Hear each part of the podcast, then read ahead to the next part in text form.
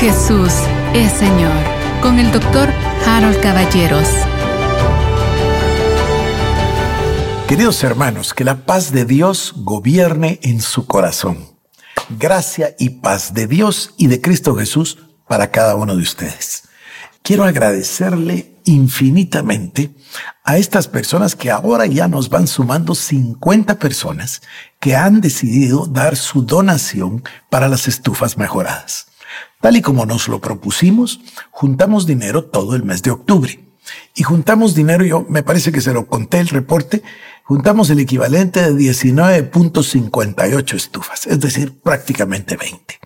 Después hubo una bendición inmensa porque estamos haciendo un acuerdo con Habitat de Guatemala y entonces ellos piden que nosotros pongamos mil quetzales en lugar de 1450, ellos ponen 300 quetzales y la persona que va a recibir la estufa pone 150 quetzales, que incluso le pueden ser financiados. Esto con el objetivo de que la persona obtenga eh, propiedad, dignidad, es decir, puse algo, hice algo para obtener esto. En algunos casos, cuando se trata de personas que no pueden, cubriremos los 1450 exactos. Así que eh, sepa usted que estamos haciendo nuestro mejor esfuerzo. El día 23 de noviembre, en realidad 23, 24 y 25, tendremos la, la entrega de las 20 primeras estufas. Recuérdese que yo le conté cómo lo, cómo lo planteé al fabricante. Le dije, vamos a durante todo el mes a juntar dinero y al fin del mes, el día 31 o el día 1 del siguiente mes, nos presentamos y le pagamos un número de estufas. En este caso, 20. Él las fabrica y nosotros ya podemos empezar a planificar la entrega. Se va a hacer en el municipio de Tucurú, en Alta Verapaz. Están incluidas siete viudas y hay una gran cantidad también de madres solteras y también hay familias pero ya son nuestras primicias, las primeras 20 estufas. Estoy bien emocionado y quiero contarle y quiero agradecerle a un amigo mío que aprecio tanto. Él fue el primero que creyó en el proyecto y compró cuatro estufas.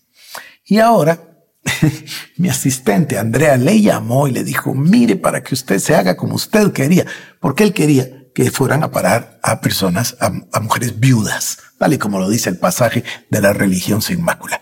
Entonces, ella le contó, fíjese, no conseguimos cuatro viudas, conseguimos siete. Y en el acto él reaccionó y dijo, yo quiero pagar las otras tres. Yo quiero ser el primero en sembrar en esas viudas. Así que tenemos tres estufas nuevas que ya entran en el inventario de noviembre. Ya en noviembre vamos avanzando, ya pasamos las 10, um, 11 estufas. Yo espero juntar 20 o 40 este mes de noviembre. Mire, yo tengo mucho interés en que le cambiemos las vidas a esas personas. Leí un artículo en el diario del país. A veces me gusta leer eh, ese periódico español y me llevé una sorpresa inmensa. Había un artículo sobre el tema de la contaminación ambiental. Usted sabe que eso está de moda por la cumbre esta que hubo en Escocia. Y ellos publicaron un artículo acerca de las muertes. Fíjese, no estamos hablando de, que el río se está secando, no, estamos hablando de muertes directamente relacionadas a causa de la contaminación. Y tratan el tema de la leña y el fuego abierto y me sorprendió inmensamente que sacaron la estadística de todas las Américas. Y Guatemala tiene el mayor número de muertes ligadas íntimamente al tema del fuego abierto, tanto por enfermedades o por accidentes. 66 personas murieron por ese, por ese tema. En otras, en otros países son 40, 20, 10, 12, pero nosotros 66. Así que estamos, cuando yo leí el artículo, que por supuesto me, me duele saber esos datos de mi país, pero entonces dije, estamos justo en el punto exacto del corazón de Dios para poder llevar a cabo una siembra con amor y, y, que podamos nosotros ir eliminando ese flagelo inmenso que constituye el cocinar a fuego abierto. Así que sepa usted que ya en noviembre entregamos las primeras 20 Y cuando termine el mes de noviembre y hagamos el inventario de cuánto dinero juntamos, entonces mandamos a hacer ya las de diciembre. Quiero rogarle que se apunte, por favor. No tiene que ser una gran cantidad, pero 50 somos muy pocos. El tema es que todos los meses designemos una cantidad para darla para este propósito particular. Usted seguramente que en su iglesia da sus diezmos, sus ofrendas, no tiene nada que ver con eso. Esto es una cosa excepcional, es una cosa diferente y va directamente a ese punto. Fíjese usted, vamos a entregar las 20 estufas y Tucurú queda 7 horas de aquí. Yo me comprometí, ya le voy a contar, a un evento el domingo, lunes y martes aquí en la ciudad. Entonces el miércoles estaba yo pensando si viajaba las 7 horas de ida y 7 horas de regreso, y alguien me dijo, mira, ¿y por qué no vuelas? Es mucho más fácil contratar un, un helicóptero. Digo, no, no, no, no, no, porque si voy a gastar ese dinero en, en, un helicóptero, prefiero gastarlo en estufas. Así que no, no, no, no, creo que no voy a ir. Me parece que no voy a ir o que voy a ir en una segunda oportunidad, porque usted no tiene idea de la emoción que uno siente cuando mira el rostro y muchas veces las lágrimas de las personas que lo reciben. Es, emocionante, muy emocionante. Pero bueno, Termino con esos anuncios y ahora paso a otro. Perdóneme que me estoy tardando mucho hoy. Fíjese que el Señor me dio una, a ver, ¿cómo lo digo? Tuve una experiencia con el Señor extraordinaria. No fue una visión, sino que fue un entendimiento. Yo he venido leyendo desde hace ya meses o quizás desde más de un año, he venido leyendo a una cantidad de autores del siglo XIX y 20. Hombres de Dios extraordinarios. Estoy hablando de Tozer, estoy hablando de Torrey, estoy hablando de Simpson, Pearson, eh, Andrew Murray, eh, unos escritores así extraordinarios. Y entonces he ido avanzando y avanzando. Eh, es una lectura densa, intensa, profunda, es maravilloso. A veces más lento de lo que yo quisiera, pero es algo extraordinario. Y entonces tengo varios conceptos en mi mente y el día jueves, en la noche, viernes en la mañana, me vino una revelación, pero extraordinaria, en el pasaje, eh, bueno, en el capítulo 6 del libro o del Evangelio de Mateo, 6, 7 y 8, en realidad, 5, 6 y 7 en realidad. Pero de pronto vi una llave que yo no había visto y que me cambia la vida entera. Entonces decidí estudiar el tema profundamente y compartirlo con ustedes el domingo próximo. Voy a estar en la iglesia el domingo y además voy a estar el lunes en la noche y además el martes en la noche. Porque yo necesito por lo menos tres sesiones para este tema. De hecho, es un tema tan grande que voy a hacer tres actividades de esas. Voy a hacer esta de tres días, voy a tratar de hacer una a principios de diciembre también, y luego la que ya tenemos, que ya se nos está haciendo tradición, que se refiere a las primeras dos semanas del mes de enero ya del año 2022. Entonces le estaré hablando de estos temas que son apasionantes. Le hablaré del lugar secreto. ¿Dónde está Dios? Y dónde quiere Dios recibirnos. Le hablaré del trono de Dios. Le hablaré de nuestra posición sentados con Cristo Jesús en los lugares celestiales y cómo desde ahí podemos determinar nuestra vida. Estamos ahí sentados y eso es más real que esto que nosotros llamamos real. Lo sobrenatural para usted va a ser más real que lo natural, va a ver.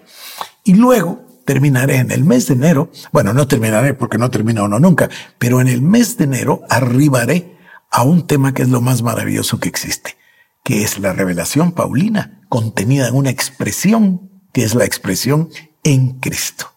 Y me iré una tras otra las epístolas del apóstol Pablo para mostrarle a usted la revelación Cristo Jesús le dio al apóstol Pablo. por eso le llamamos revelación paulina. Le mostraré a usted en las epístolas de Pablo lo que el Señor le reveló. Así que me parece algo extraordinario y yo quería compartir esto con usted y lo, lo estaré haciendo en los próximos días. Y ahora, antes de que terminemos, Colosenses capítulo número 3, tenemos el versículo número 15 que dice, y la paz de Dios gobierne en vuestros corazones a la que asimismo fuisteis llamados en un solo cuerpo y sed agradecidos. Colosenses 3:15. Y la paz de Dios gobierne en vuestros corazones. Voy a tratar de concluir hoy los pensamientos que traíamos acerca de ser guiado por el Espíritu Santo. Me parece que ya establecí una base donde usted vio que Cristo Jesús nos dejó el consolador para que esté con nosotros para siempre.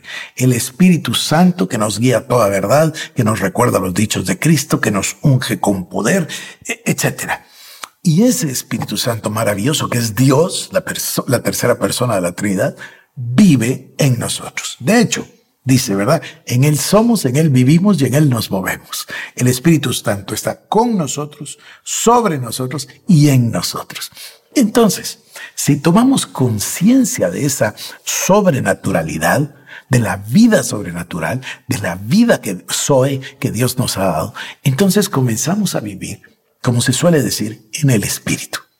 ¿Y qué, quiere decir vivir en el Espíritu? Quiere decir atender a las cosas espirituales porque son más reales que las cosas físicas. Yo voy a usar esta semana, eh, por lo menos lo que me queda de la semana, para el tema que sobre el cual insistí mucho tiempo, hace, ya años, uy, ya hace bastantes años, donde yo decía la clave de la vida es el entendimiento espiritual. Así que me voy a dedicar a eso a partir del programa de mañana para poderle transmitir a usted que la clave de la vida es comprender que habitamos en dos mundos, uno espiritual y uno terrenal, y que debiésemos poner más atención al espiritual que al terrenal. Pero bueno, voy al, al punto. Vivir en el espíritu o ser guiados por el espíritu de Dios se puede contener en la frase de Colosenses 3:15 Deja que la paz de Dios gobierne tu corazón. Entonces, nosotros actuamos todos los días, tomamos decisiones, actuamos, tenemos nuestro trabajo, nuestra vida, etc. Y en todo vamos absorbiendo información y caminando, tomando decisiones. Bueno, Sería mejor si las decisiones las tomara el Espíritu Santo y si nosotros aprendiésemos a seguirle en todo, a ser guiados por el Espíritu de Dios. Ese es el ejemplo de Cristo. Ese es el ejemplo de los apóstoles y discípulos en, el libro de Hechos de los apóstoles y en las cartas, en las epístolas eran guiados por el Espíritu Santo. Una y otra vez nos encontramos a Pablo que dice que el Espíritu lo frenó o que el Espíritu le impulsó o que, ¿por qué? Porque estaba guiado por el Espíritu. ¿Y cómo podemos tener esa guianza? A través de la paz. Mire, la paz se convierte en el elemento que nos hace avanzar o retroceder. Cuando nosotros estamos caminando en la voluntad de Dios, asumiendo que todos nosotros deseamos caminar en la voluntad de Dios. Cuando estamos caminando en esa voluntad, tenemos paz, tranquilidad, hay un gozo interno, hay una tranquilidad, bueno, una paz interna. Cuando perdemos la paz y hay estrés, angustia, inquietud, esa, esa sea la mejor palabra, inquietud, aprenda usted, por favor, a reconocer la diferencia entre la paz y la inquietud. Porque entonces cuando se provoca esa inquietud, usted sabe que perdió la paz y que perdió la voluntad. Por eso yo hacía el símil de la nube, ¿se acuerda usted?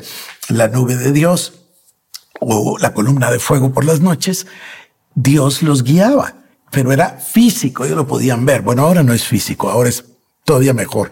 Dios en nosotros, el Espíritu Santo dentro de nosotros, que nos da ese testimonio, es ese testigo interno que le dice, estás en paz, camina, avanza.